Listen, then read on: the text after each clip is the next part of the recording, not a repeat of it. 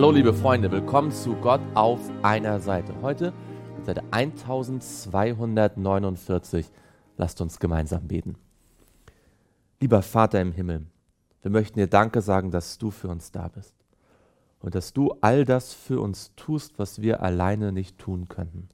Dass du uns hilfst, dass du uns stärkst, ja, dass du uns durch und durch heiligst. Und wir wollen das tun, was wir tun können. Wir wollen auf dich hören. Wir wollen deinem Wort folgen. Wir wollen deiner Stimme gehorchen.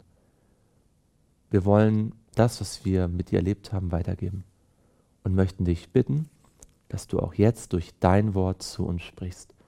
Das bitten wir im Namen Jesu. Amen. Wir beginnen heute mit dem zweiten Brief den der Apostel Paulus an die Thessalonicher geschrieben hat. Offensichtlich ist dieser zweite Brief gar nicht lange nach dem ersten geschrieben worden. Und wir beginnen in 2. Thessalonicher 1 und dort Vers 1.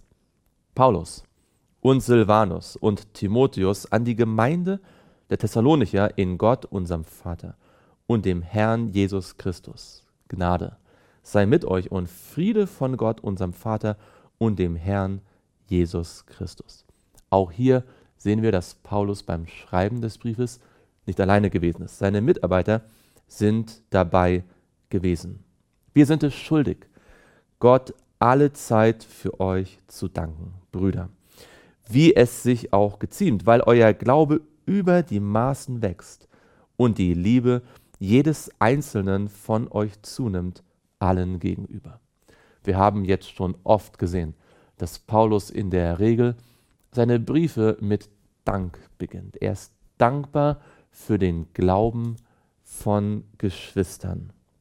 Und vielleicht müssen wir alle, muss ich und müssen wir alle lernen, mehr dankbar zu sein für die Geschwister, die im Glauben wachsen, für die Geschwister, wo die Liebe zueinander offensichtlich zunimmt. Wir sind so leicht darauf zu fokussieren, wo Glaube abnimmt, wo Liebe erkaltet. Wir sehen so schnell das, was nicht funktioniert, das, was bedenklich und besorgniserregend ist. Aber Paulus hatte einen untrüglichen Sinn, untrüglichen Blick für das Gute auch, was im Werk Gottes geschah, für den Segen, für, den, für das Wachstum, für das Zunehmen der Liebe. Er sagt, wir sind es Gott schuldig, euch alle Zeit zu danken. Zwei Dinge waren es, die Paulus interessiert haben. Wächst die Gemeinde im Glauben an Jesus und nimmt sie in der Liebe zueinander zu. Und das sind die Dinge, die wir uns fragen müssen, für uns persönlich, unsere Familien und unsere Gemeinden. Wächst unser Glaube? Ist er stärker als noch vor einem halben Jahr, vor einem Dreivierteljahr, vor drei Jahren? Und ist unsere Liebe zu den Geschwistern, hat sie zugenommen oder hat sie abgenommen?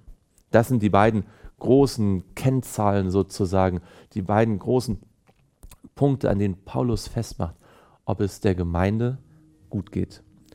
Sodass wir selbst uns im Blick, sodass wir selbst uns im Hinblick auf euch rühmen, in den Gemeinden Gottes wegen eures standhaften Ausharrens und eurer Glaubenstreue in allen euren Verfolgungen und Bedrängnissen, die ihr zu ertragen habt.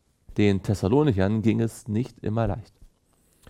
Sie sind ein Anzeichen des gerechten Gerichtes Gottes, dass ihr des Reiches Gottes würdig geachtet werdet, für das ihr auch leidet. Paulus hat eine interessante Perspektive auf die Schwierigkeiten, die die treuen Gläubigen in Thessalonich erlebt haben. Er sagt, sie sind ein Hinweis, sind ein Anzeichen darauf, dass ihr des Reiches Gottes würdig geachtet werdet. Wie es denn gerecht ist vor Gott, dass er denen, die euch bedrängen, mit Bedrängnis vergilt, euch aber, die ihr bedrängt werdet, mit Ruhe gemeinsam mit uns bei der Offenbarung des Herrn Jesus vom Himmel her, mit den Engeln seiner Macht in flammendem Feuer, wenn er Vergeltung üben wird an denen, die Gott nicht anerkennen und an denen, die dem Evangelium unseres Herrn Jesus Christus nicht gehorsam sind. Paulus sagt in diesem Abschnitt interessanterweise, wir werden jetzt verfolgt. Wir erleiden jetzt Bedrängnis, aber erinnert euch daran, sagt er, dass Jesus wiederkommen wird. Wir haben gesehen, dass schon im ersten Thessalonicher Brief die Wiederkunft Jesu ein zentrales Thema von Paulus ist. Und er sagt, wenn Jesus wiederkommt, dann werdet ihr gesegnet sein. Und die, die euch jetzt bedrängen, die werden dann bedrängt werden. Gottes Gerechtigkeit wird dafür sorgen, dass die, die euch jetzt bedrängen und die den Glauben unterdrücken wollen, die das Evangelium aufhalten wollen, die euch verfolgen, dass sie bei der Ge Wiederkunft Jesu ihre gerechte Strafe erhalten. Diese werden Strafe erleiden, ewiges Verderben vom Angesicht des Herrn und von der Herrlichkeit seiner Kraft an jenem Tag, wenn er kommen wird, um verherrlicht zu werden in seinen Heiligen und bewundert in all denen, in allen denen, die glauben, denn unser Zeugnis hat bei euch Glauben gefunden. Heute gibt es einige hier und dort, die glauben, dass Gott niemanden aktiv tötet, dass Gott niemals wirklich straft aus eigenem Antrieb. Aber die Bibel macht das sehr deutlich, dass es Teil seiner Gerechtigkeit ist, am Ende auch diejenigen, die seine Gnade verschmäht haben, die an der todbringenden Sünde festgehalten haben, die das Evangelium aufgehalten haben und Gottes Gemeinde verfolgt haben, dass sie Strafe erleiden werden. Ewiges Verderben, und zwar Verderben, das von Gott selbst kommt. Er wird Vergeltung üben. Und diese Botschaft ist wichtig, weil sie Teil der Botschaft über die Gerechtigkeit Gottes ist, die wir auch verstehen müssen, wenn wir verfolgt werden in der Endzeit. Wir werden Liebe zu unseren Feinden haben durch Gottes Gnade, aber auch wissen, dass Gott einmal ein gerechtes Urteil über alle Ungerechtigkeit sprechen wird.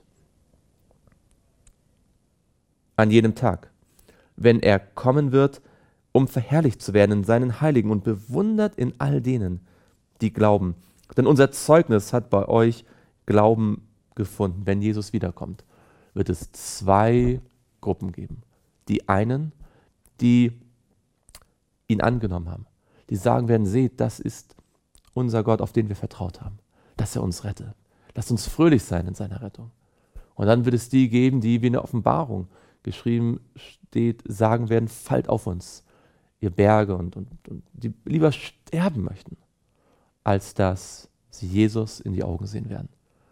Und in welcher der beiden Gruppen wir uns befinden, das wird durch unser Leben heute da werden dafür die Weichen gestellt. Jeden Tag stellen wir dafür die Weichen, ob wir einmal bei denen sein werden, die Jesus mit Freuden entgegengehen, oder ob wir Strafe, ewiges Verderben erleiden werden, weil wir gegen Gott dauerhaft rebelliert haben. Deshalb beten wir auch alle Zeit für euch, dass unser Gott euch der Berufung würdig mache und alles Wohlgefallen der Güte und das Werk des Glaubens in Kraft zur Erfüllung bringe, damit der Name unseres Herrn Jesus Christus in euch verherrlicht werde und ihr in ihm gemäß der Gnade unseres Gottes und des Herrn Jesus Christus. Paulus hat nicht nur gedankt für den bereits geschehenen Glaubenszuwachs und die Zunahme der Liebe untereinander, er hat immer weiter gebetet für die Thessalonicher, dass Gott sie vorbereitet, dass Gott in ihnen wirkt, dass, der, dass Jesus Christus mit seinem Charakter sichtbar wird, Charakter sichtbar wird in ihrem Leben bis hin zur Wiederkunft. Das war ein Gebetsanliegen von Paulus und ich möchte für mein Leben und ich hoffe, dass es auch dein Wunsch ist, dass wir mehr beten, dass unsere Freunde, unsere Geschwister im Glauben gestärkt werden. Wir bitten euch aber, ihr Brüder, wegen der Wiederkunft unseres Herrn Jesus Christus und unserer Vereinigung mit ihm. Paulus kommt immer wieder auf das Thema zu sprechen und ein wichtiges Anliegen. Und was das sein wird, werden wir auf der nächsten Seite dann lesen. Lasst uns gemeinsam beten. Lieber Vater im Himmel, danke, dass du uns heute erneut daran erinnert hast, dass es zwei Seiten geben wird. Zwei Gruppen von Menschen, zwei Klassen, wenn Jesus wiederkommt, wenn du dieser Weltgeschichte, wie wir sie jetzt kennen, ein Ende bereiten wirst. Und Herr, wir wünschen uns, dass wir durch unser Leben heute dass wir durch unser Leben zeigen, dass du, Herr Jesus, unser Erlöser bist. Dass wir einmal, wenn du wiederkommen wirst in den Wolken des Himmels, auf deiner Seite stehen und uns freuen können, dass du uns erretten wirst. Herr, gib, dass wir heute so leben, dass wir darauf vorbereitet sind. Das bitten wir im Namen Jesu. Amen.